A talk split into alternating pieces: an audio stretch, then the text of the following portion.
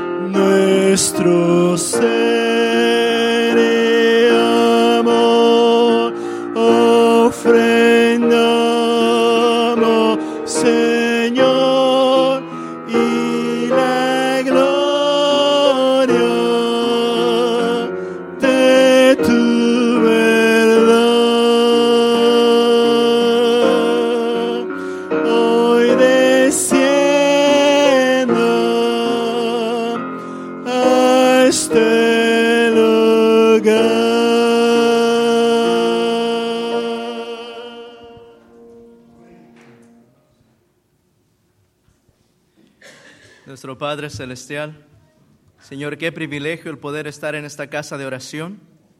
Padre, damos gracias por el regalo de la vida, damos gracias por su presencia, damos gracias por el amor de Cristo Jesús que nos constriña a seguir adelante.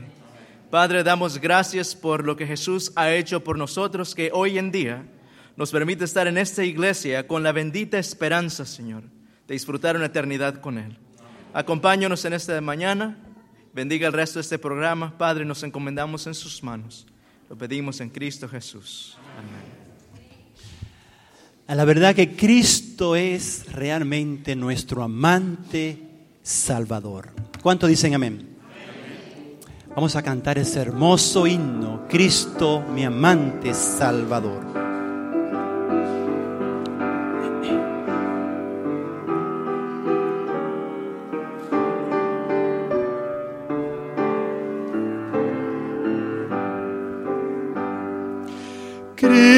Cristo mi amante Salvador, mi bien, mi paz, mi luz, pues demostró su grande amor muriendo allá en la cruz.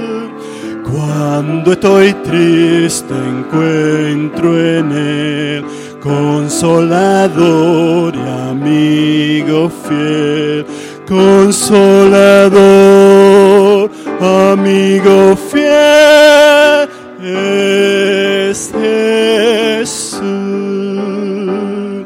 Cristo es mi amante Salvador, su sangre me compró por sus heridas y perfecta paz me dio. Dicha inmortal con él tendré y para siempre reinaré. Dicha inmortal allí tendré con Jesús. Cristo es mi amante Salvador, por él salvado soy, la roca de la eternidad, en quien seguro estoy. Gloria inmortal con él tendré y para siempre reinaré. Gloria inmortal allí tendré con Jesús. Cristo es mi amante Salvador, mi eterno redentor. Jamás podré satisfacer la deuda de su amor. Le seguiré la luz, no temeré llevar su cruz, no temeré llevar la cruz de Jesús.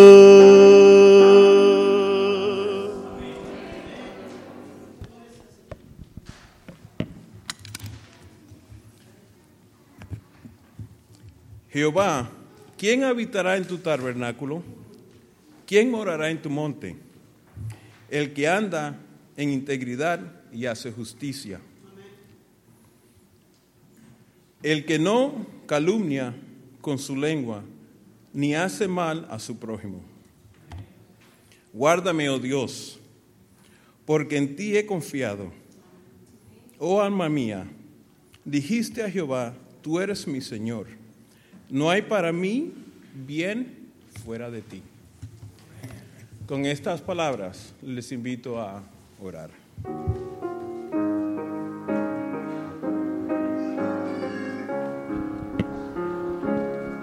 Oh Señor,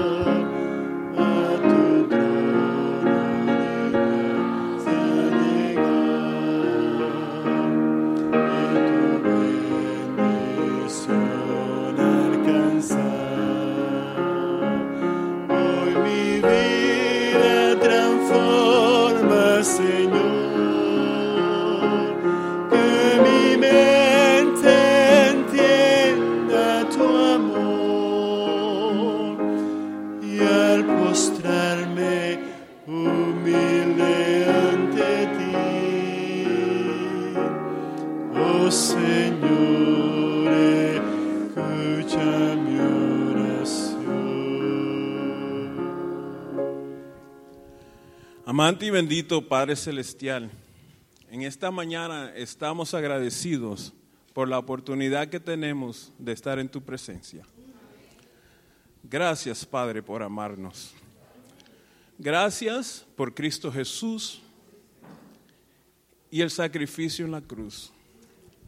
Gracias Señor porque tú mandas a tu Santo Espíritu para que nos consuele. Eres bueno y para siempre es tu misericordia. Y por eso te agradecemos. En esta mañana, Señor, queremos experimentarte de una manera especial. Queremos ser ahogados con tu Santo Espíritu. Queremos escuchar tu palabra. Queremos aprender de ti. Queremos ponerlo en práctica, mi Dios. Queremos verte pronto. Este mundo está llegando a su fin. Estamos alegres de que tu venida está pronta. Confiamos de que tú cuidarás de nosotros. No tenemos nada que temer a lo que viene, pues tú estás con nosotros. Gracias, Padre. Señor, tu pueblo tiene necesidades. En esta mañana pedimos que tú las suplas de acuerdo a tu divino y santo poder. Pedimos, Señor, que tú seas con el pastor, con el mensaje que trae hoy, que pueda ser la medicina que nuestro espíritu necesita. Que no lo oigamos a Él, sino oigamos tu palabra. Y ayúdanos, Señor, a aquello que escuchemos hoy, lo podamos llevar a casa, lo podamos poner en práctica, lo podamos ejercitar en nuestra comunidad donde vivimos. Que otros puedan ver en nosotros a Cristo Jesús. Padre Santo, pedimos sabiendo de que tú escuchas, sabiendo de que tú respondes. Y esta mañana lo harás una vez más. Es en los méritos de Jesús que pedimos estas cosas. Y gracias te damos, mi Dios. Amén.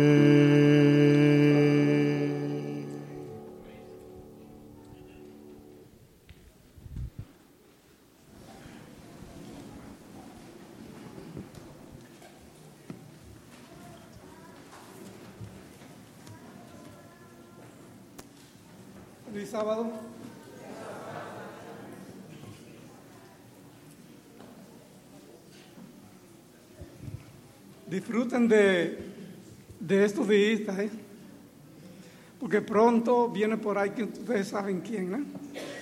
Eh, la prima, no, la prima se va. El primo frío que viene. Eh, Beltrán decía en la oración que el pueblo de Dios tiene muchas necesidades. ¿Cuántos de ustedes están de acuerdo? Tenemos necesidades. Sin embargo, bueno, hay necesidad de salud, necesidad de trabajo, muchas necesidades diferentes, ¿no?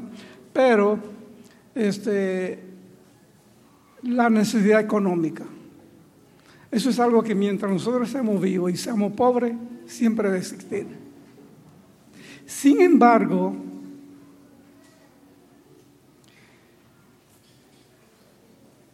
el, el presupuesto del GIN está un poquito alto. Y ya con la ayuda de ustedes ha bajado bastante.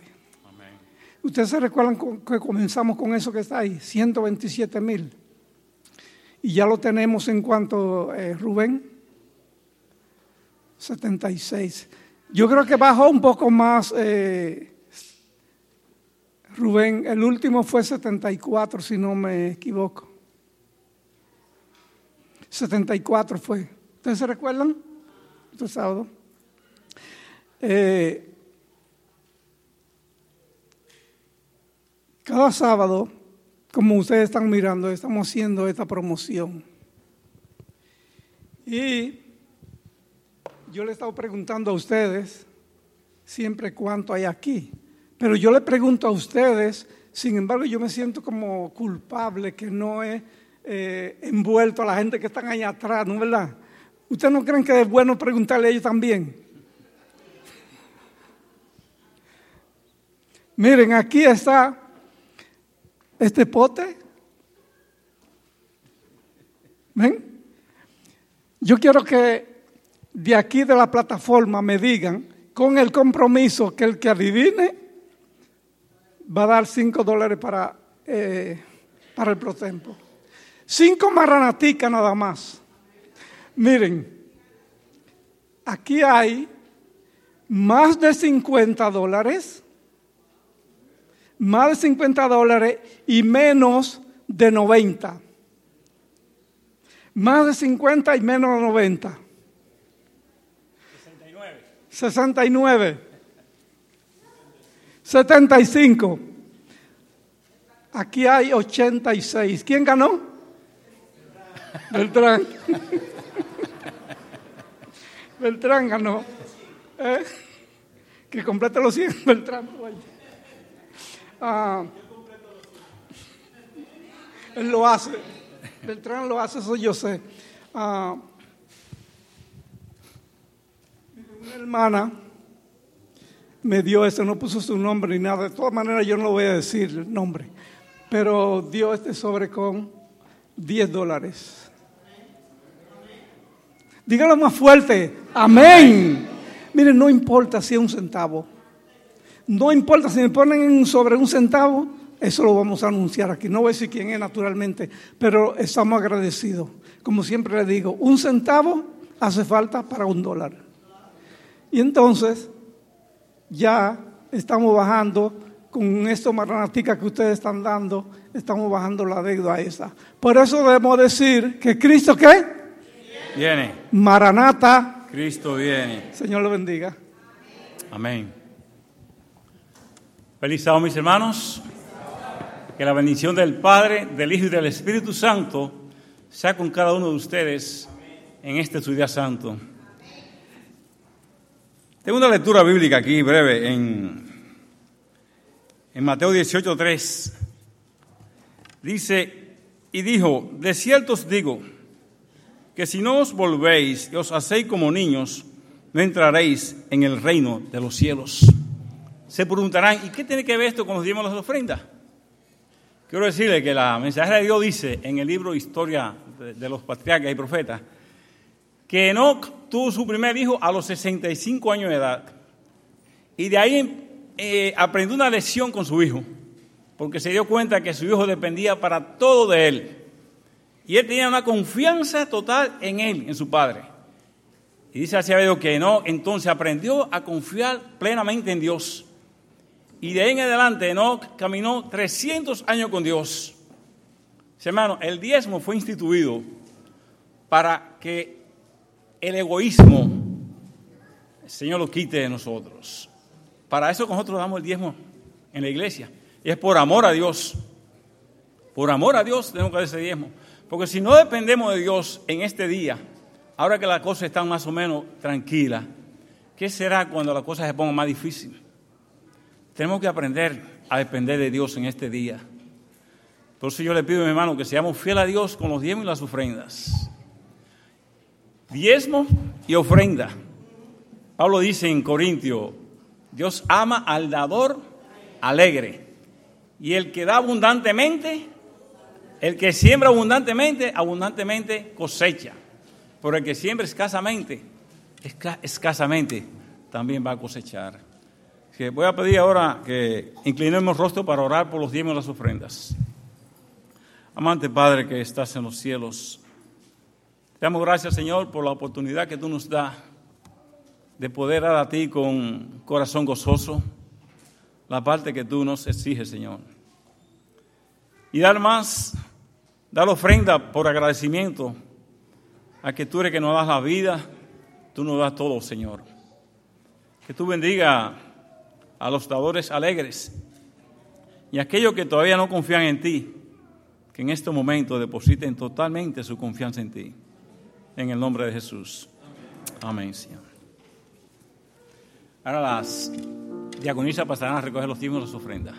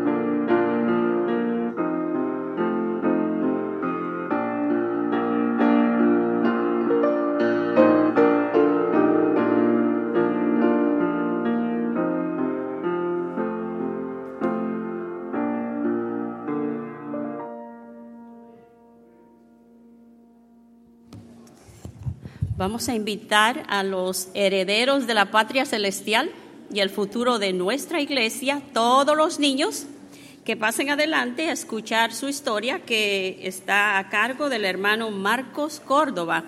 Todos los niños pasen al frente, pasen a recoger su ofrenda, reciban solamente papelitos verdes. Monedas se caen de la canastita.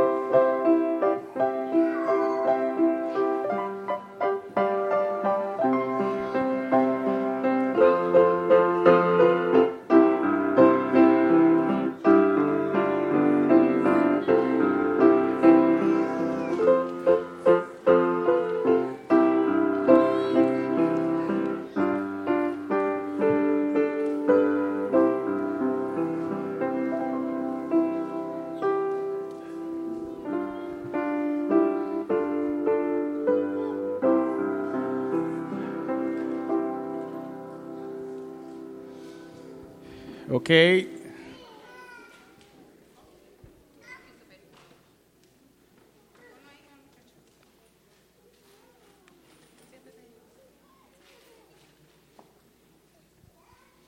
Muy bien, niños. Ah,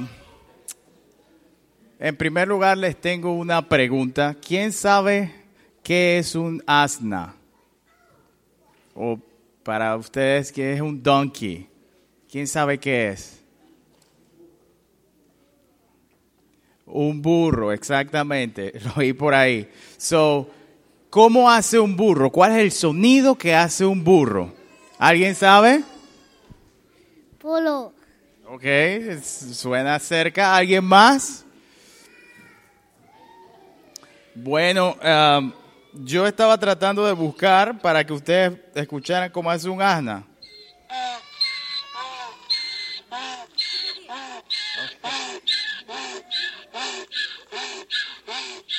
Es, así es como hace un asna. Ahora, ustedes no se imaginan que un asna pueda hablar, ¿verdad? Bueno, eh, la historia de esta mañana es en relación a un asna que habló. Y en primer lugar, la historia se basa en que el pueblo de Israel era un pueblo protegido por Dios. Y en su travesía durante el desierto, ellos iban conquistando otros pueblos y iban ganando batallas. Pero hubo un pueblo que, que se llamaba el pueblo de Moab, que se dio cuenta que el pueblo de Israel era muy poderoso. Así que hablaron con un individuo que se llamaba Balaam, para que este individuo viniera y diera maldiciones en contra del pueblo de Dios. Así que ah, Balaam al principio no quería hablar mal acerca del pueblo de Dios, pero eventualmente se dio. Y se fue con la gente del pueblo de Moab a donde estaba el pueblo de Dios a tratar de maldecir al pueblo de Dios. Sin embargo, en su camino, él se montó en su asno, que ya vimos aquí que es lo que es, y a medida que iba caminando, ah, el asna vio que había un ángel de Dios en el camino y se detenía porque veía al ángel de Dios. Sin embargo, Balaam quería que él, el asna siguiera. y como el, el asna veía al ángel de Dios, no seguía y él se puso muy molesto y le pegaba al asna. Y eso sucedió tres veces. La última vez, cuando él iba en el asna, era un camino muy estrecho y ya no había lugar para dónde ir. Así que el asno se paró y no caminó más. Y él empezó a golpear al asno. ¿Y saben qué? Dios abrió la boca del asno y este empezó a hablarle a Balaán y le dijo, ¿por qué me golpeas? ¿Acaso te he hecho algo malo a ti? Y Balaam le dice, no, pero es que no me estás obedeciendo. Entonces el, asna le dice, yo siempre he sido tu, ah, tu animal por muchos años y nunca me he portado mal, así que ¿por qué ahora me golpeas? Y en eso Balaam abrió los ojos y vio a un ángel que estaba a punto de ah, castigar a Balaam porque había y quería ir en contra del pueblo de Dios. Y entonces en ese momento él se dio cuenta pues que había hecho mal y cambió de parecer y cuando fue a hablar que mal en contra del pueblo de Dios, lo único que hacía era hacer y dar bendiciones. Y al final, aunque alguien quería maldecir al pueblo de Dios, Dios permitió pues que su pueblo fuera bendecido.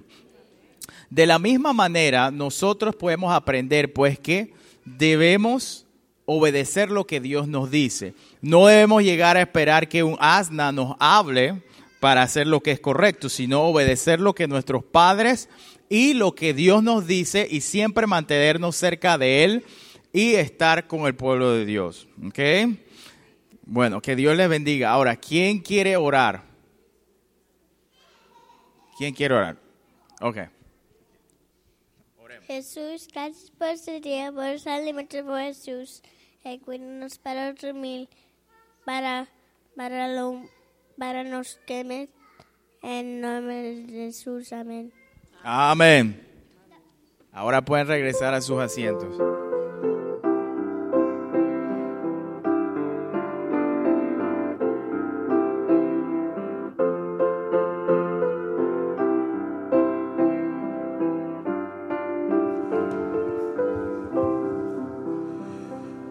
Nuestra iglesia ha sido bendecida tenemos muchos niños y ellos adornan la iglesia. Pero no solamente los niños adornan la iglesia, cada uno de, ustedes, cada uno de los que aquí estamos congregados adornamos la iglesia. Y quiero darle una cordial bienvenida a todos a la casa de Dios en esta mañana. Y esa cordial bienvenida se expandirá al escuchar a nuestra hermanita Joana a deleitarnos con una música especial. Dios le bendiga.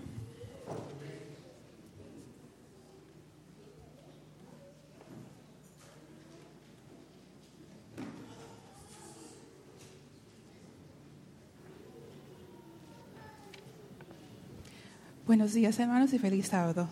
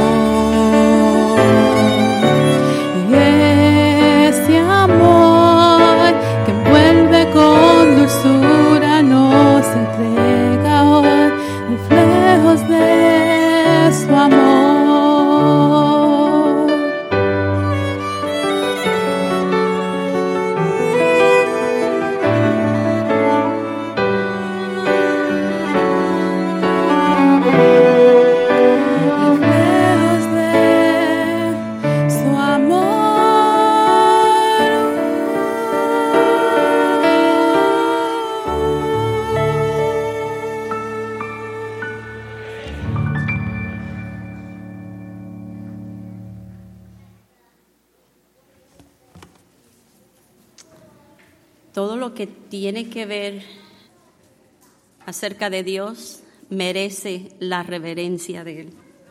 Es por eso que en esta mañana les invito que abran la palabra de Dios en Mateo capítulo 28, versículo 18, 19 y 20.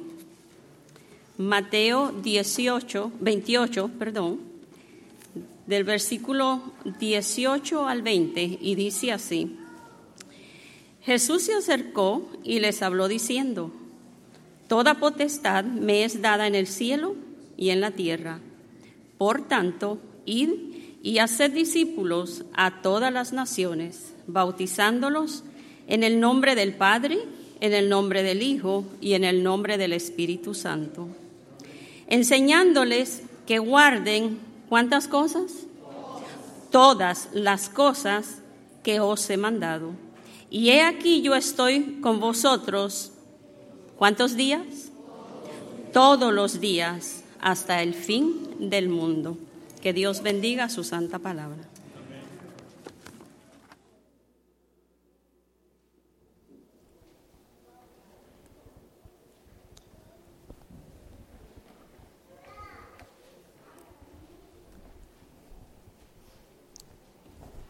Feliz sábado.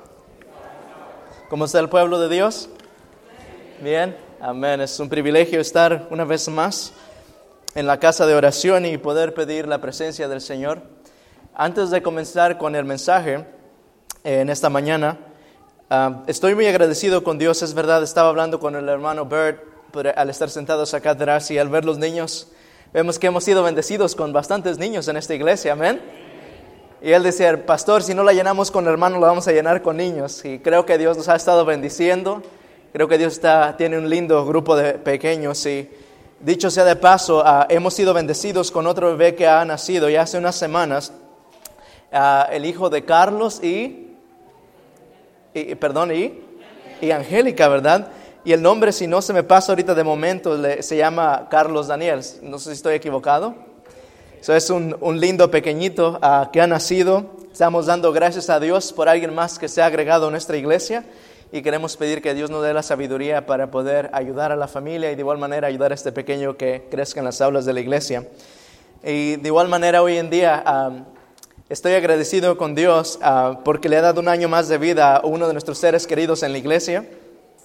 El día de ayer nuestro hermano Diógenes, no sé dónde está, creo que fue su cumpleaños el día de ayer. Y queremos darle gracias a Dios por un año más de vida que le ha dado. No sé cuántos de ustedes han cumplido años en el mes de, de septiembre. Sé que Gerardo, de igual manera, ¿verdad, Gerardo? No vamos a preguntar qué edad tiene, pero hermanos, cada año más de vida que nos da el Señor. Oh, nuestras hermanas también, ¿verdad? Ah, gracias a Dios les da año más de vida. Tal vez a ellas sí les preguntamos cuántos. No.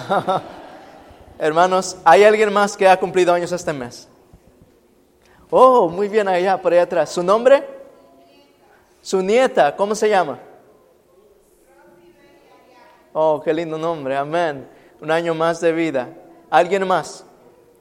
¿Ok? La familia, hermano Michael? ¿Miguel? Amén, gracias a Dios. ¿Hay alguien más? Oh, felicidades. Amén. Eh, ¿Alguien ahí atrás? Ok, ya estoy viendo que, ok, muy bien, allá en el sonido tenemos al hermano Marchena también. Hermanos, es una bendición poder cumplir año más de vida. Es un privilegio poder que Dios le dé la vida a uno y hemos de recordarnos cada vez que logramos cumplir un año más de vida en vez de deprimirnos y ponernos tristes, hemos de dar gracias a Dios, amén. Porque hemos de recordarnos al dador de la vida que en su misericordia tuvo a bien traernos a este mundo y queremos pedirle a Dios que Él nos ayude a seguir siendo una bendición para nuestras familias y los que nos rodean. Así es que hermano Diógenes y el resto que cumplió años, estamos agradecidos con Dios por darle un año más de vida y por darle un año más de servicio para su pueblo. Vamos a orar al comenzar. Am, Sabe, antes de orar se me pasaba algo más. Eh, Estoy muy contento en esta mañana y estoy tratando de contenerme. ¿Cuántos de ustedes han pedido una oración en algún tiempo a Dios? ¿Han orado pidiéndole una petición al Señor? Muchas veces hemos visto las oraciones de una manera poderosa. Y sabe, aún como pastor yo he orado ah, en diferentes ocasiones y he visto respuestas a, a las oraciones que pedimos a Dios, su pueblo pide a Dios. Pero específicamente este jueves, ¿fue el jueves? No, el miércoles pude presenciar un milagro que conmovió mi corazón y casi tra- trajo lágrimas a mis ojos. Una de nuestras visitas, nuestros lindos amigos, a Erika y su niña han estado viniendo a la iglesia. ¿Cuántos conocen a Erika? Erika, ¿por qué no te pones de pie? Erika ha estado viniendo con nosotros, ella nos acompañó en la campaña, de la semana de oración. Y esta mujer continuamente estaba siempre, al final de cada noche venía y decía, pastor, mi esposo, sucede que su esposo, por una situación difícil, fue tomado y, y inmigración lo tomó y, y lo pusieron en la cárcel. Y era algo que aparentemente ella vino a la iglesia y dice, pastor, quiero oración por mi esposo. Y dice, hermana, está bien, vamos a orar. Esta semana de oración se habló de la fe y agarrarnos a Dios. Y esta mujer estaba orando y yo decía, Señor, ayuda que mi fe sea de la misma ma- a medida que esta mujer. Y empezamos a orar, su niña pequeña orando, su esposo le visitamos de igual manera y dice, pastor, yo estoy aferrado a Dios, yo estoy orando y sé que Dios va a hacer un milagro. Mis hermanos, este miércoles pudimos presenciar ese milagro cuando fuimos a ese lugar. Fue el, mar- el miércoles, ¿verdad? ¿Miércoles o martes? Miércoles. Con el hermano Darío fuimos y pudimos por la gracia de Dios verlo salir. La inmigración no estaba muy feliz tal vez, pero el Rey de Reyes y Señor de Señores se, se glorió en contestar una oración con gran poder. Hermanos, nuestro Padre Celestial honra las oraciones de sus hijos. Voy a repetir una vez más eso. Nuestro Padre Celestial honra las oraciones de sus hijos. Ese día al poder yo ver a su niña correr a abrazar a papi, llorar a su esposa, a los dos conmovidos llorando, yo no pude evitar derramar lágrimas, me las limpié rápidamente para que no me vieran, pero hermanos, no le diga a nadie por favor, el pastor llora, pero hermanos, Dios es un Dios de misericordia. Nuestro Padre Celestial contesta oraciones.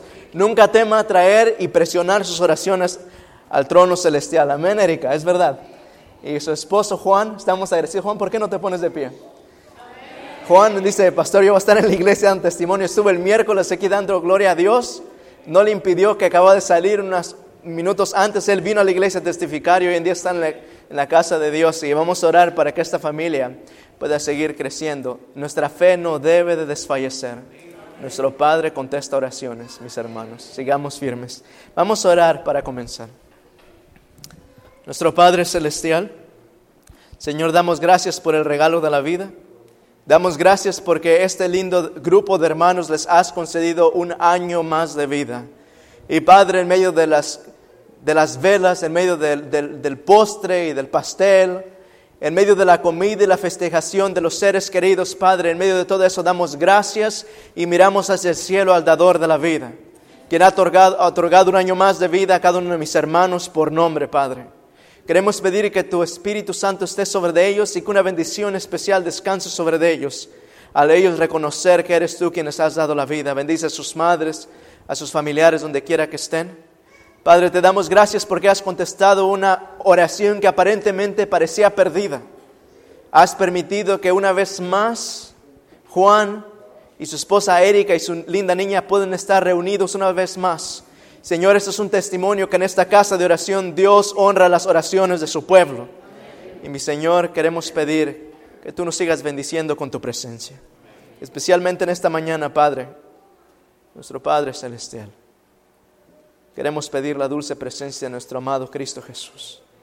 Queremos pedir que nuestras mentes sean llevadas a meditar en cosas celestiales. Habla a nuestros corazones, Padre. Lo suplico, enséñanos, lo pido en el nombre de Cristo Jesús. Y juntos decimos, amén. El tema para esta mañana, ¿alguien se recuerda? Si leen sus boletines, hay buena información en los boletines.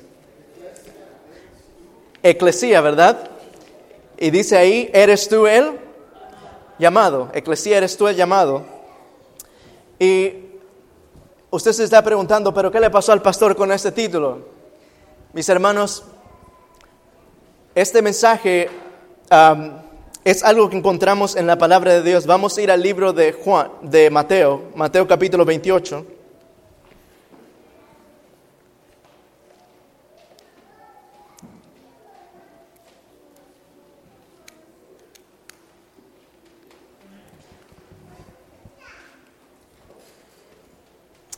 El libro de Mateo capítulo 28, un amén cuando lo tengan. Si no lo tienen, puede decir misericordia.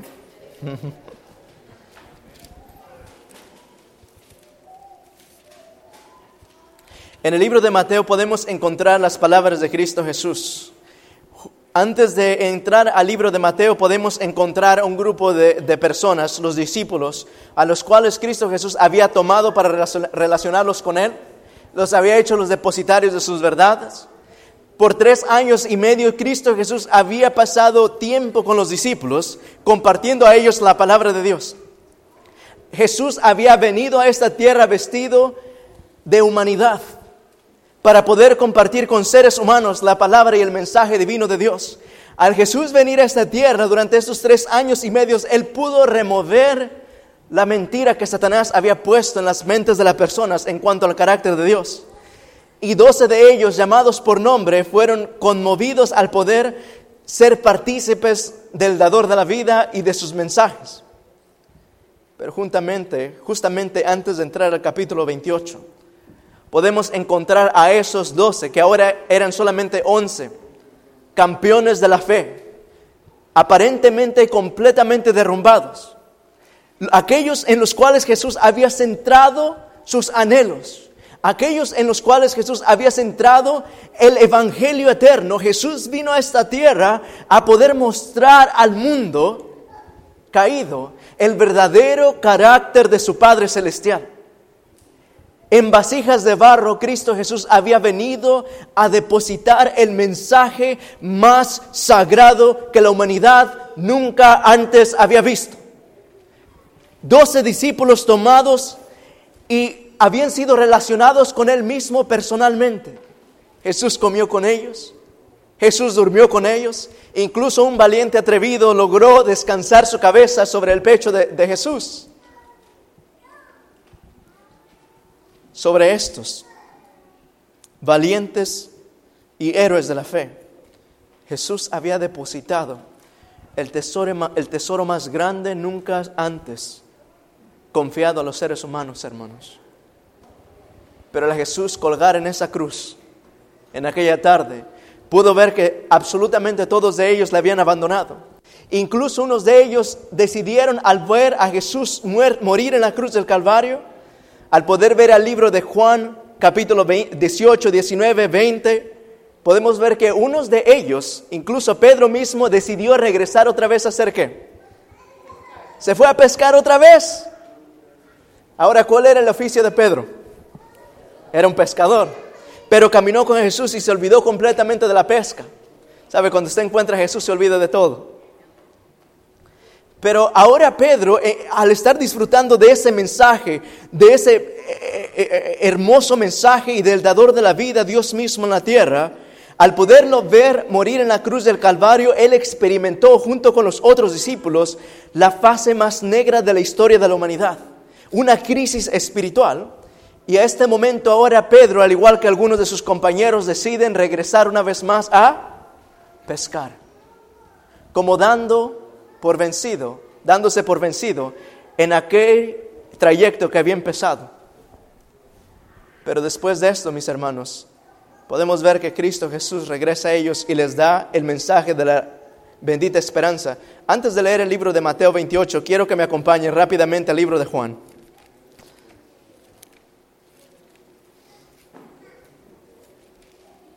Y si puede poner su dedo en el libro de Mateo 28.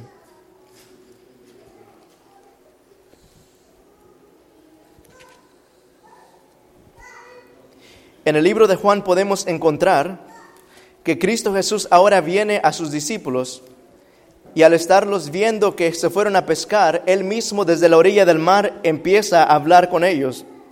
Vamos a ir al libro de Juan capítulo 21. El versículo 1, note la que la palabra de Dios nos dice. Un amén cuando lo tengan. La Biblia nos dice en Juan capítulo 21, después de esto Jesús se manifestó otra vez a sus discípulos junto al mar de Tiberias y se manifestó de esta manera, versículo 2, estaban juntos Simón Pedro, Tomás llamado el Dídimo, Natanael el de, Cana- el de Canaán de Galilea, los hijos de Zebedeo y otros dos de sus discípulos. Versículo 3, Simón Pedro les dijo, voy a pescar. Él les dijo, eh, le dijeron, vamos también, vamos nosotros también contigo. Fueron y entraron en una barca y aquella noche, ¿cuántos pescados agarraron? No pescaron nada, hermanos. Note lo que dice el versículo 5. Y les dijo, hijitos, ¿tenéis algo de comer? Perdón, el versículo 4. Cuando ya iba amaneciendo, se presentó Jesús en la playa, mas los discípulos no sabían que era Jesús. Y les dijo, hijitos, ¿tenéis algo de comer? Le respondieron, no. Él les dijo, echad la red a la derecha de la barca y hallaréis. Entonces echaron y ya no la podían sacar por la gran cantidad de peces. Entonces aquel discípulo a quien Jesús amaba dijo a Pedro, Él es el Señor. Simón Pedro, cuando oyó que era el Señor, se ciñó la ropa, porque se había despojado de ella, y se echó al mar. Hermanos, qué espectáculo de escenario podemos ver aquí. Los discípulos han abandonado esa fe y ahora se han decidido regresar a pescar. Y juntamente cuando están ahí con sus sueños quebrantados y destruidos, pueden escuchar a lo lejos una voz familiar que dice, hijitos, ¿tenéis algo de comer? Y la respuesta regresa, no. Esa misma voz dice, echad la red a qué lado? A la derecha. Y estos discípulos te- terminan de echando las redes al mar una vez más. Y al poder sacar esa red, la Biblia nos dice que la red no la podían sacar. Y vieron en medio de esa barca a alguien que entonces pudo reconocer una vez más la voz de aquel que hablaba. Pedro mismo no esperó llegar a la, a- a la orilla del mar, sino que ahí mismo se echó al, al mar y empezó a nadar para encontrarse con su Salvador. Hermanos, lo que encontramos aquí en el libro de Juan es la hermosa esperanza, the blessed hope, la bendita esperanza, la esperanza de Maranata que Cristo Jesús viene una vez más. Y el poder experimentar, ver eso, que Jesús no estaba muerto, el poder ver que sus sueños no estaban quebrados, que había una esperanza en medio de la oscuridad. Los discípulos al poder ver que su Jesús, e- el dador de la vida, Dios mismo, una vez más había resucitado, al poder ver que un ángel del cielo descendiendo, Gabriel mismo, en aquel día, el domingo de la resurrección, un ángel desciende del cielo y llama a- en esa tumba, Hijo de Dios, sal fuera, tu Padre te llama. Jesús sale fuera de esa tumba, un victorioso, conquistador. Este es el mensaje que llevó a los discípulos a revolucionar el mundo entero. Este es el mensaje que dio el poder a Jesús a decir en Mateo capítulo 28, versículo 18. Y Jesús se acercó y les habló diciendo, toda, ¿cuánta? Toda potestad me es dada en el cielo y en la tierra. Por tanto, id y hacer discípulos a todas las naciones, bautizándolos en el nombre del Padre y del Hijo y del Espíritu Santo. Jesús hablando a sus discípulos ahora con poder y autoridad puede decirles, toda potestad se me es dada en el cielo. Por tanto, id y hacer discípulos. Hermanos, este es el mensaje que conmovió completamente a un Pedro, sin letras. Es lo que llevó a Pedro a encontrar a un Pedro completamente diferente en el libro de, de- Hechos capítulo 1 y 2. Ahora en capítulo 2, predicando y multitudes convirtiéndose al Evangelio. Es este mensaje de Cristo Jesús, todo poder se me ha dado en el cielo, ir y hacer discípulos, lo que ha llevado al anciano Juan a poder entregar su vida completamente a Jesús y en el libro de Apocalipsis decir, sí Señor, ven pronto. Es el mensaje que revolucionó la vida de este hombre, Pablo, a poder compartir el Evangelio y poder convertirse en un perseguidor de cristianos, ahora ser un campeón de almas y predicar el Evangelio a los gentiles. Es este mensaje el que ha continuado cambiando vidas a través de la historia de la humanidad y ha llevado a personas a tomar mano de este Evangelio. Es este mismo Evangelio y estas mismas palabras las que llevó a reformadores durante las edades oscuras a entregar sus vidas por el Evangelio. Eclesía, eres tú el llamado. Después de los años 1500, existió un hombre, de, un hombre de, llamado Juan Knox. Y Juan Knox fue conmovido por este mensaje de igual manera, hermanos. Él pudo escuchar las hermosas enseñanzas de este Evangelio. Él pudo escuchar que Cristo Jesús era alguien que podía cambiar la vida completamente. Y en una ocasión, Juan Knox eh, tenía el deseo de poder ir a estudiar en una escuela, universidad católica, para poder ser entrenado en las letras y poder convertirse algún día en un sacerdote. Y al estar en aquella universidad, un día pude escuchar los mensajes de otro hombre llamado Wilstart. Y este campeón de la fe era un predicador que iba por todos lados compartiendo el Evangelio. Wilstart iba compartiendo la palabra de Dios y era un mensaje completamente diferente al cual las personas estaban acostumbrados a escuchar. Era un mensaje que presentaba a Cristo Jesús como alguien que podía ofrecerte la salvación sin tú tener que hacer ninguna penitencia. Era un predicador que presentaba el mensaje de Jesús. Un mensaje que a los oidores les ayudaba a entender que era, podía obtener la salvación solamente por el sacrificio infinito de Cristo Jesús. Y este era un mensaje completamente diferente a todos los que estaban acostumbrados.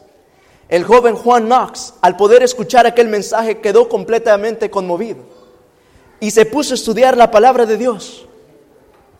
Poder escuchar el mensaje de este hombre trastornó y cambió completamente su vida. Y hermanos, cuando alguien como este hombre logra escuchar este mensaje, no lo deja igual. La historia nos dice, historia verdadera, que unos años más tarde, el mismo Juan Knox se encontraba asistiendo a Wilstart parado junto al púlpito delante de este hombre, a sus espaldas, como su guardaespaldas. Y mientras que el predicador podía exponer la palabra de Dios y seguir esparciendo el mensaje, el joven Juan Knox, parado detrás de él, él se mantenía en pie con una espada de dos filos. Ahora no es esta espada de dos filos como la que usted tiene en sus manos hoy en día, pero literalmente este hombre, el joven Juan Knox, tenía que pararse con una espada literal, guardando la vida de este predicador, porque el mensaje tenía que ser siguiendo esparcido. Y este es el caminar de este joven. Al pasar del tiempo, se dice la historia que este hombre predicador, Wilster, terminó, terminaron matándolo, llevándolo a la hoguera. Y una de sus últimas palabras antes de morir, él grita rápidamente al joven Juan Knox y los demás seguidores que tenía. Y dice, corran por sus vidas, corran porque es suficiente que un alma sea sacrificada para que el Evangelio siga siendo esparcido y todos aquellos jóvenes pudieron ir por diferentes lugares esparciendo el Evangelio eterno que se encuentra en la palabra de Dios. No siento suficiente, el joven Juan Knox quedó completamente conmovido por este mensaje. Y al pasar un poco de tiempo, la historia describe a uno de sus compañeros en una tarde, más bien en una noche, por la madrugada, escuchando unos gemidos y, unos, un, y un llorar, saliendo detrás de la habitación del joven Juan Knox, que gritaba las siguientes palabras. Señor, Señor, dame la nueva Escocia o me muero. Con lágrimas en su voz, con gemidos y en agonía, se escuchó a este joven, este hombre gritar, Señor, dame la nueva Escocia o me muero. Y al final de su vida, al morir años más tarde, la historia está marcada por encontrar a este país en Europa, que fue donde se incendió empezó a esparcirse el mensaje de la reforma casi al final de su vida. Toda Escocia estaba convertida al Evangelio y fue de ahí donde salieron los primeros padres que llegaron a Estados Unidos. Mi pregunta para nosotros esta mañana es, hermanos, ¿dónde están los mensajeros de este mensaje? ¿Dónde han quedado aquellas personas, aquellos valientes de la fe que han podido compartir la palabra de Dios de esta manera? Eclesía. Y en la Biblia encontramos la palabra iglesia, la cual encontramos en el libro, no sé si eso está funcionando ahora. Y si no puede, puede, you can slide to the next one for me. Encontramos en este versículo y en Mateo capítulo 16, versículo 18, uno antes. Perdón, el, el siguiente slide. En Mateo capítulo 16, versículo 18 encontramos que Jesús está hablando o estableciendo su primera iglesia. Y ahí es donde por primera vez encontramos esta palabra que se llama eclesía. Dígala conmigo. Una vez más. Eclesía, la cual significa iglesia en el griego. Vamos a decir una vez, eclesía, una vez más. Eclesía. Y hermanos, yo al poder estar viendo esta palabra, al poder estar estudiando la Biblia, al poder ver el mensaje que Jesús nos da en Juan en Mateo capítulo 28, ir a todo el mundo, toda potestad se me dada, podemos traer gente al, al cielo una vez más. Podemos entrar a los redimidos una vez más en la Canaán celestial. Me pregunto, Padre, ¿cómo es que vamos a terminar este evangelio? Y la respuesta es a través de su iglesia. ¿A través de su quién? A través de eclesía, a través de su iglesia. Y por años he visto personas que se acaban los pulmones predicando el Evangelio. Por años he visto, y no soy tan grande, he visto a personas y ancianos de iglesia completamente te- entregando sus vidas al Evangelio para poder hacer este mensaje una realidad. Por tiempo he podido ver a gente fiel que se ha empeñado en compartir el Evangelio de Jesús para una vez más poder ver su lindo rostro. Y aparentemente Jesús no regresa. Pero al poder ver esta palabra en la Biblia, al poder ver en dónde se encuentra concentrada el secreto para terminar la obra, podemos encontrar algo interesante en la Biblia. Cuando nosotros vemos a la palabra eclesía, como la vemos aquí, esta palabra significa iglesia y en el libro, en el griego es una, una construcción de dos palabras, pero la palabra completa se llama, quiere decir llamar afuera, una reunión popular, es una congregación religiosa, una sinagoga judía, una comunidad cristiana, una congregación, una iglesia. Eclesía significa iglesia, congregación, un grupo de personas unidas. Y aquí es donde Jesús tiene centradas sus esfuerzos y sus anhelos para terminar el Evangelio. Pero note algo interesante acerca de esta palabra. Dijimos que es una construcción de dos palabras. La primera palabra es ek, dígala conmigo. Ek y la segunda es kaleos. Ya todos son ustedes ah, eruditos eh, profesionales en griego. Pero note lo que significa ek. Es la primera palabra. Ek significa fuera, tiempo, lugar o causa, sacado de entre, fuera de entre. Quiere decir que la palabra ek significa sacar a algo fuera de un lugar. La palabra ek significa cuando usted toma algo y lo saca de ese lugar para otro lugar. Puede ser cosa o individuo.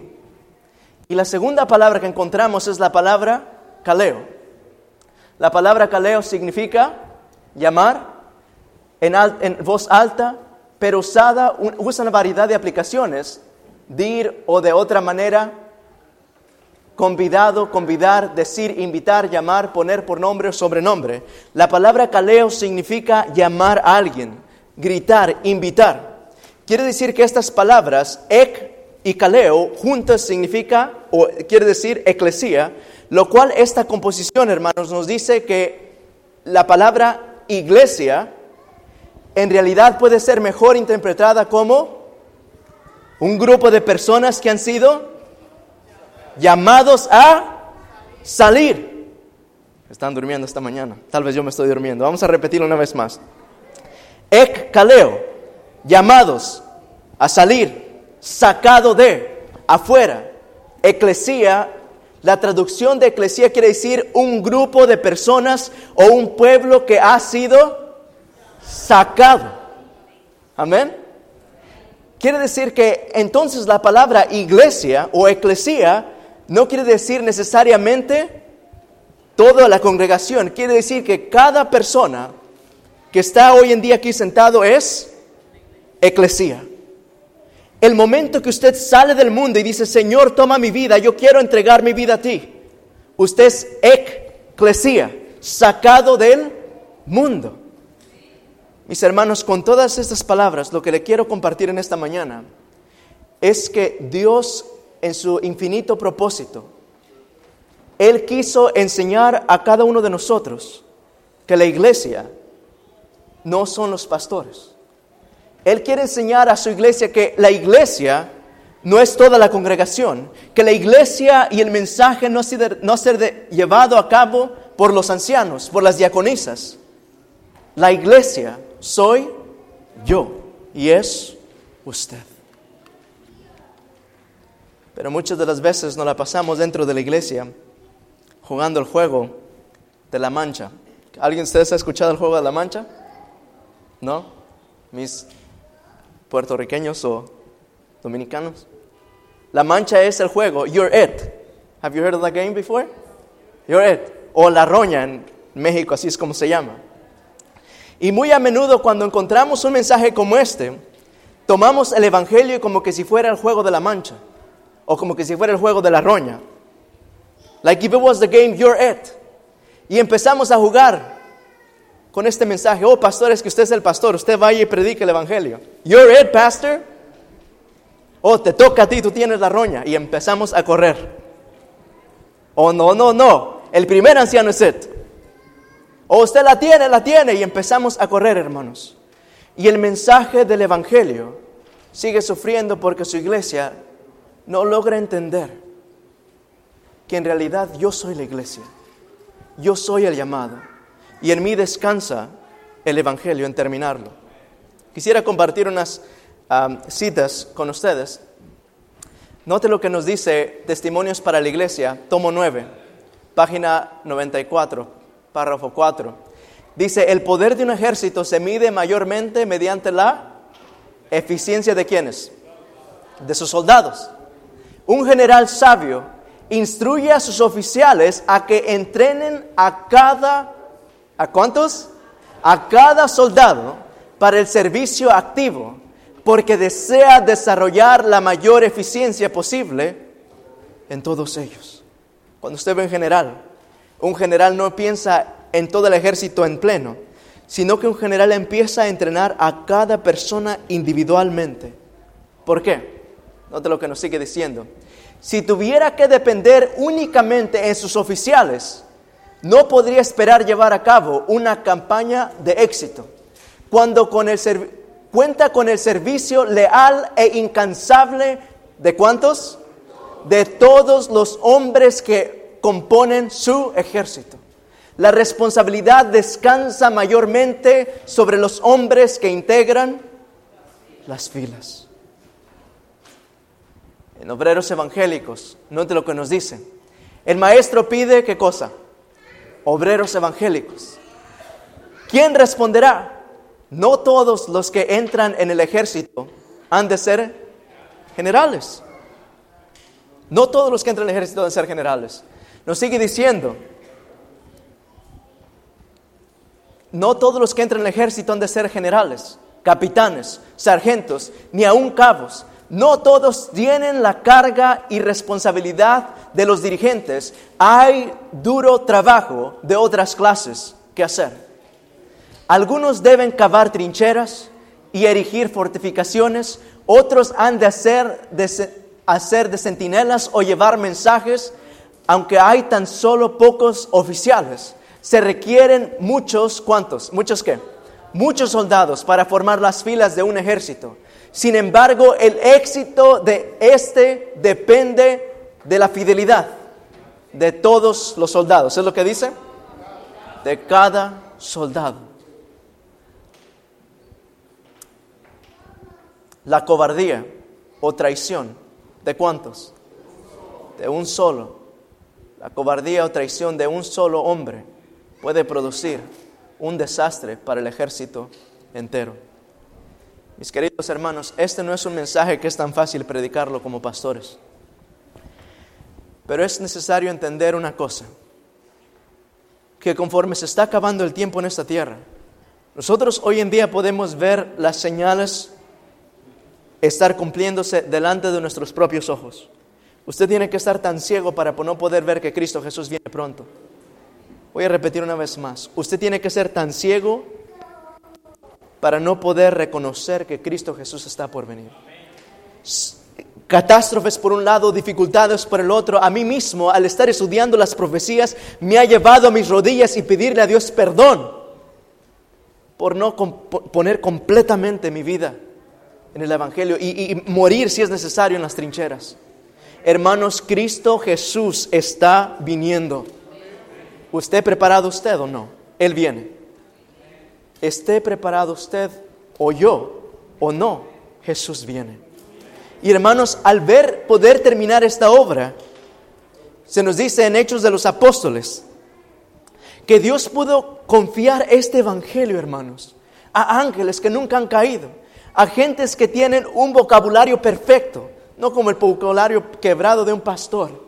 Dice que Jesús pudo depositar el evangelio en manos de ángeles que nunca han caído, sin pecado, seres celestiales. Pero en vez de hacer esto, Dios prefirió tomar el evangelio y depositarlo en las manos de seres pecadores y pecaminosos, frágiles y, y con, y con facultades limitadas, como nosotros, como usted y yo. Porque ellos son los que pueden comunicar el Evangelio a sus hermanos que están luchando contra el pecado.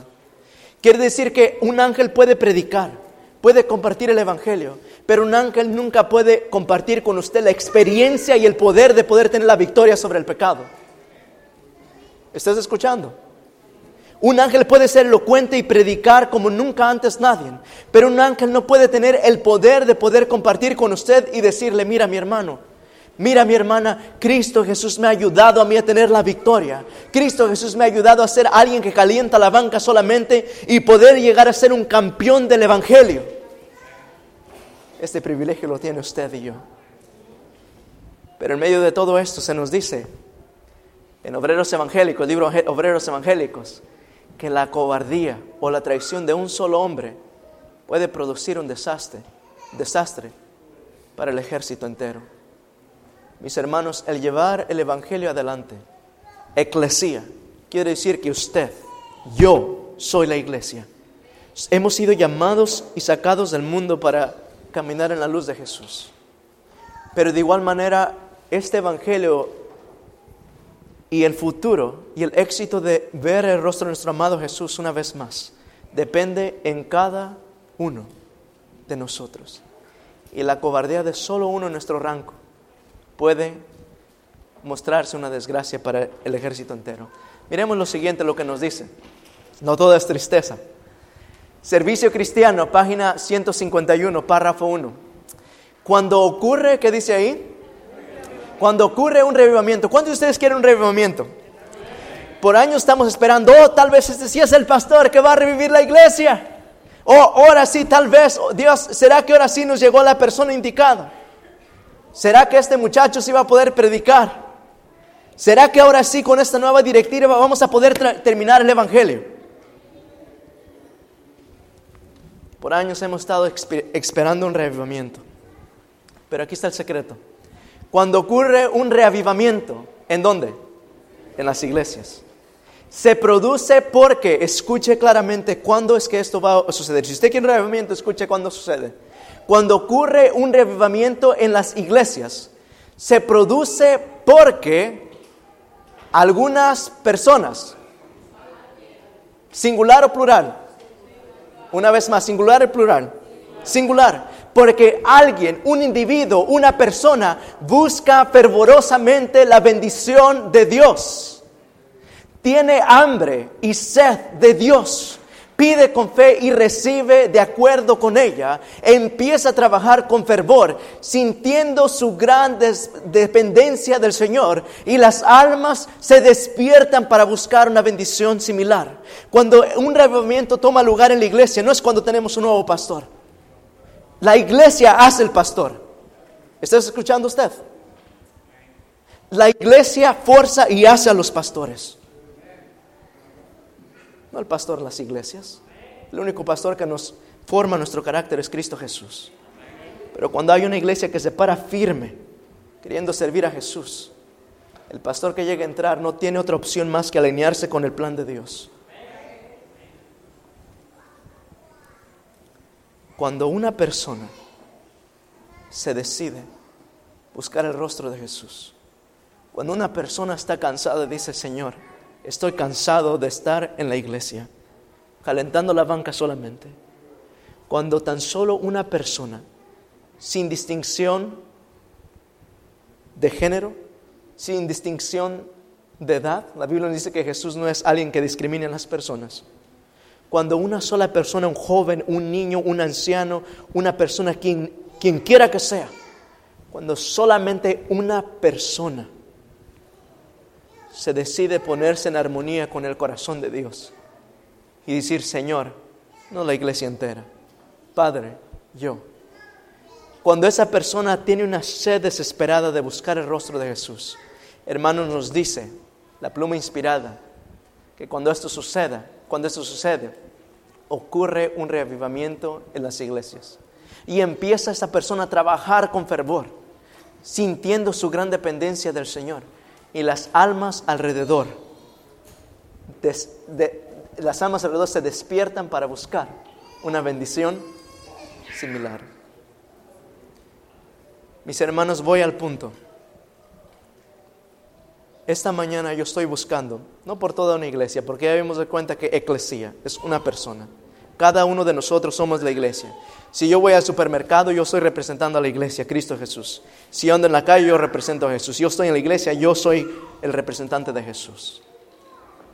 Pero una persona, estoy buscando una persona que quiera decirle, Señor, Padre, no tengo la habilidad, Señor, tengo bastantes dificultades, no tengo la destreza, pero yo estoy sediento de experimentar un revivamiento en mi vida hermanos, una sola persona nos va a llevar a poder experimentar un revivamiento tal cual nunca antes se ha visto. Solamente una persona. Pero doy gracias a Dios que yo sé que dentro de nosotros hay más. Amén, hermano. Note lo siguiente. Servicio Cristiano, página 151. Entonces los corazones de los hombres entonces los corazones de los hombres disfrutarán de una experiencia de refrigerio. ¿Cuántos están sedientos de este refrigerio? Mis hermanos, yo estoy sediento de esto. La obra extensiva no será discutida. Los planes más amplios serán trazados en el tiempo oportuno. Pero el esfuerzo y el interés, ¿qué cosa dice ahí? Individual por vuestros amigos y vecinos hará mucho más de lo que puedes, puede estimarse. Es por falta de esta clase de labor por la, por la que las almas por las cuales Cristo murió están pereciendo. Esa última frase estuvo débil. Es por falta de esta clase de labor por la cual las almas por las cuales Cristo murió están pereciendo. Usted quiere parar de ser una iglesia vacía. Usted quiere parar de estar buscando pastores que vengan a reformar y revivar esta iglesia. Usted quiere parar de decir, Señor, yo quiero parar de calentar la banca, no tengo dones, no tengo nada, pero lo que tengo te lo doy, Señor. Por favor, ayúdame. Si eso deseo poder hacer esto, lo voy a invitar a que se ponga en pie. Y al estar cerrando, quisiera compartir una historia rápidamente.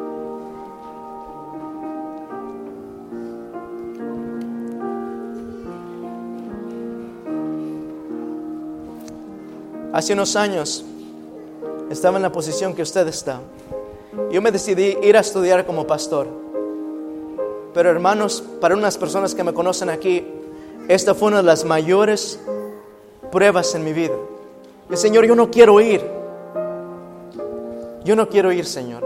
Yo quiero quedarme aquí en mi banca, aquí ganar almas, seguir dando estudios bíblicos en McDonald's, Ballet Parking, donde quiera que me pongas, yo quiero dar estudios bíblicos, pero ni sé la Biblia, yo quiero sonreír y traer personas al Evangelio. Yo quiero hacer algo para Jesús, como aquella persona que me ayudó a entrar al Evangelio. Hermanos, fue lo más doloroso que la decisión que he hecho. Finalmente me decidí, dice, Señor, voy a irme a estudiar. Y al irme a estudiar, Jesús va a venir. Cuatro o cinco años voy a estar estudiando y Jesús va a venir me va a encontrar estudiando. Yo no quiero hacer eso. Tírame, Padre, a la calle. Dame solamente un par de meses de entrenamiento y yo me voy a predicar. El Señor tenía planes diferentes. Y durante los primeros años de mi estudio de teología, estuve luchando aferradamente con el Señor, diciendo, ya no quiero estudiar más, yo quiero ir a ganar almas. Dice, pero si tú quieres que esté aquí, ponme a hacer algo. Hermanos, me mandaron, historia verdadera, me mandaron a un lugar rural, creo que para callarme la boca. Tiene que tener cuidado uno cuando habla al Señor. Me mandaron a un lugar completamente rural, en Arkansas. No habían personas. Con decirle que al hacer obra misionera, tengo varias experiencias en las cuales me corretearon las vacas y los zapatos se me acababan, completamente rural. Pensé ir a hacer obra misionera a caballo porque era más eficiente hacerlo de esa manera. Y al llegar a esta iglesia me dieron una iglesia de seis, de diez personas. Y para hacerlo un poco más difícil, la mayoría de ellos estaban más de 70 años, un poco menos de 70 años algunos. Y yo llego, Señor, ay Padre, tú me has traído a esta iglesia a revivir los huesos muertos, creo, porque no hay nada de fuego aquí, una iglesia americana. Y empecé siempre peleando con el Señor, Señor, no hay nada que hacer. Dios me dijo, vete al campo. Y empiezo a ir, hermanos, a salir a las calles, a entrar a lugares eh, rurales, a todos lados. Y de repente me encuentro con un fenómeno, que habían personas en ese lugar, una maravilla. Wow, estaban refundidos entre las granjas de gallinas y de cerdos y en todos estos lugares habían personas. Y rápidamente empezamos a buscar, a organizar esas personas. Y muy pronto esa iglesia pequeñita, ese grupo de, de jóvenes hispanos, la iglesia empezó a crecer más que la iglesia americana. No podíamos creer lo que estaba pasando. Señor, ¿cómo puede ser posible esto? Y un día decidimos hacer una, una clase de salud. Y hermanos, con todas las flaquezas, con ese lugar, donde llegamos. Dice, Señor, ¿cómo es que vamos a hacer la obra? No hay trabajo que hacer aquí. Solo hay un par de personas. Yo era el diácono, yo era el anciano, yo era el pastor y la diaconisa también, todo. Dice, Señor, ayúdame a hacer la obra. Y hermanos, hicimos un día una campaña, una campaña de salud. Y al hacer esta campaña de salud, empezamos a orar con Dios, Señor, por favor, mándanos gente, porque aquí nadie quiere venir. Empezamos a contactar al City Hall de ese lugar. Le voy a mostrar una foto. Este- ¿Ve esto aquí usted? Este es el City Hall. Para que vea que en rural era una, it was a barn, era una, como una granja. Y al estar ahí, hermanos, aquella tarde empezamos a empezar a orar a Dios, Señor, no está llegando nadie, no está llegando nadie. Y de repente se nos ocurrió llamar al departamento de, de, medicina. Le dijimos, tenemos una gran feria de salud aquí, hay muchos, muchos eventos, muchas personas están dispuestas, vamos a ofrecer servicios gratis a la comunidad. Por favor, mándenos ayuda. Empezamos a hablar con los directores médicos. Y creo que este pequeño hispano habló de grandezas que mandaron ambulancias y todas estas cosas. Sí, todo es gratis, queremos ayudar a la comunidad. Y hermanos, al no estar llegando la gente, casi por desfallecer aquella tarde, de repente nos dijeron, mire, vamos a hacer algo. Vamos a mandar el helicóptero. Si el helicóptero, ¿para qué no hay ni dónde llegue aquí? Pero está bien. Y hermanos, al oír aquella máquina volante llegar, de repente como por arte de magia, empiezan a salir todos aquellos hispanos diferentes lugares, todos con la novedad de dónde salió este helicóptero y empieza a meterse gente, gente que nunca habíamos visto antes de lugares y casi conmovidos, llevados a lágrimas, empiezan a entrar gente por aquellas puertas, entrando uno tras otro, recibiendo servicios médicos. Y hermanos, muy pronto aquel lugar se pudo llenar de personas apuntándose para estudios bíblicos en un lugar completamente remoto solo por la obra y la misericordia de Dios. Y en aquel día yo pude reconocer que lo único que necesita Dios es disposición. Gente que quiere decir, Señor, nosotros queremos avanzar hacia adelante, queremos terminar la obra. Hermanos, junto después de eso, hicimos una campaña evangelística, yo era el predicador también. Todo. Y en ese momento se reunieron más de 50 personas los cuales como cuatro eran adventistas y el resto no adventistas. Y hoy en día en ese lugar hay una iglesia adventista por la honra y la gloria de Dios.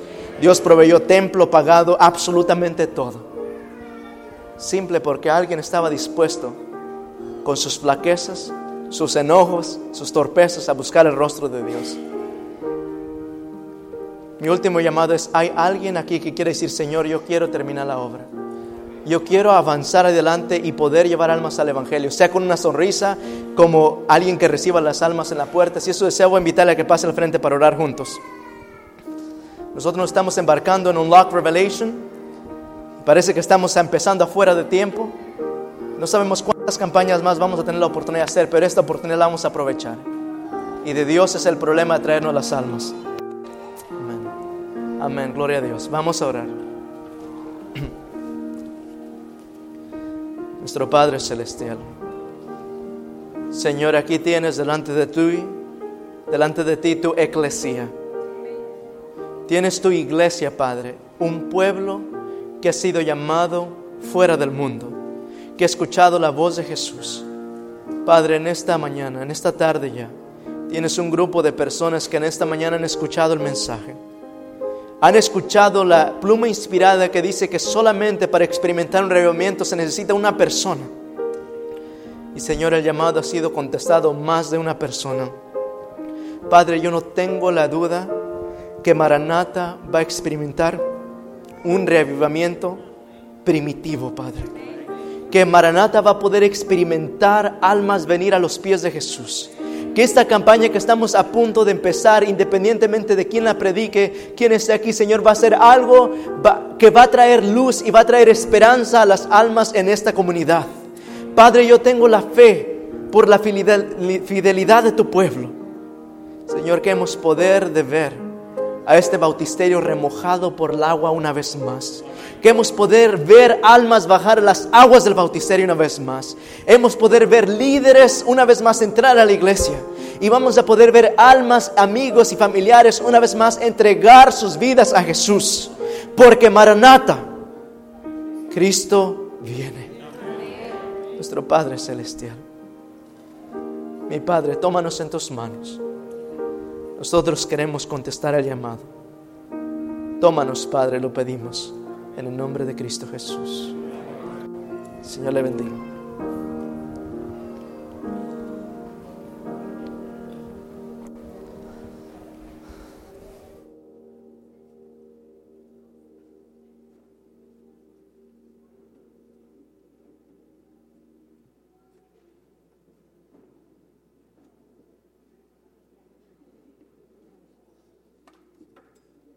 Pies, una vez más, hermanos, vamos a concluir cantando las notas del himno número 186. Número 186 de pies, por favor.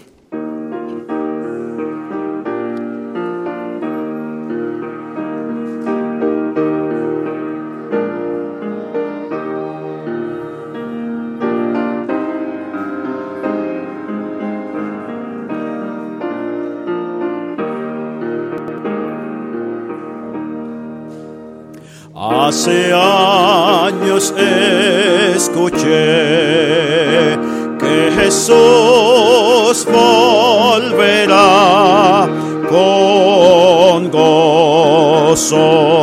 Acepta esta verdad.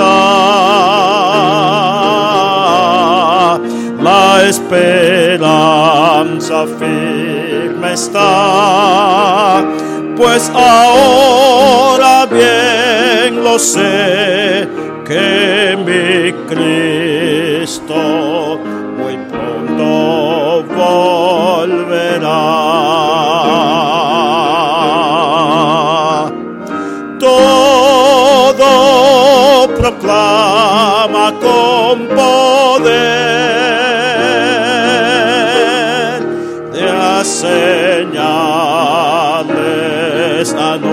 anuncian ya el fin. Atención, la vista levantad,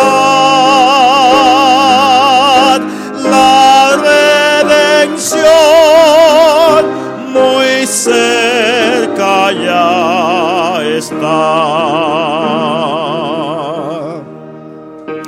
Odio y por doquier, violencia y maldad, no dudes, vendrá el buen Señor,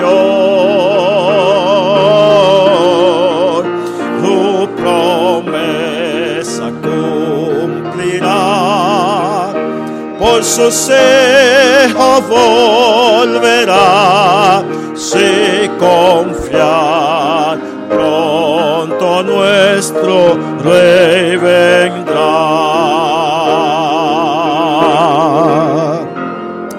Todo proclama con poder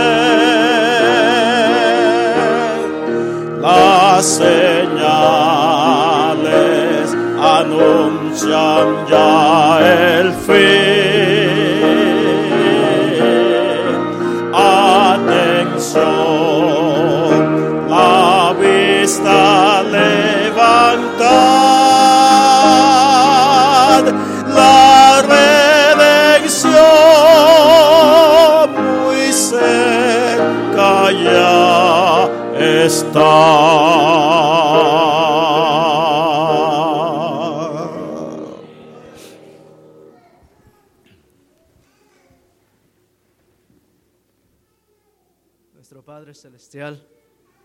Nuestra redención en realidad muy cerca ya está. Y Padre, en esta mañana, en esta tarde, queremos pedir, Señor, que tú contestes la petición de cada corazón que hoy en día se puso en pie. Señor, que tú puedas contestar la petición sagrada de tu iglesia Maranata. Padre, queremos pedir que tú nos visites. Señor, acompáñanos en esta iglesia, bendícenos grandemente y úsanos para llevar a cabo la gran comisión que nos has dado de predicar el Evangelio en todo el mundo. Gracias, Padre. Despídenos con tu bendición, lo pedimos. en Cristo Jesús. Amén. Que el Señor les bendiga.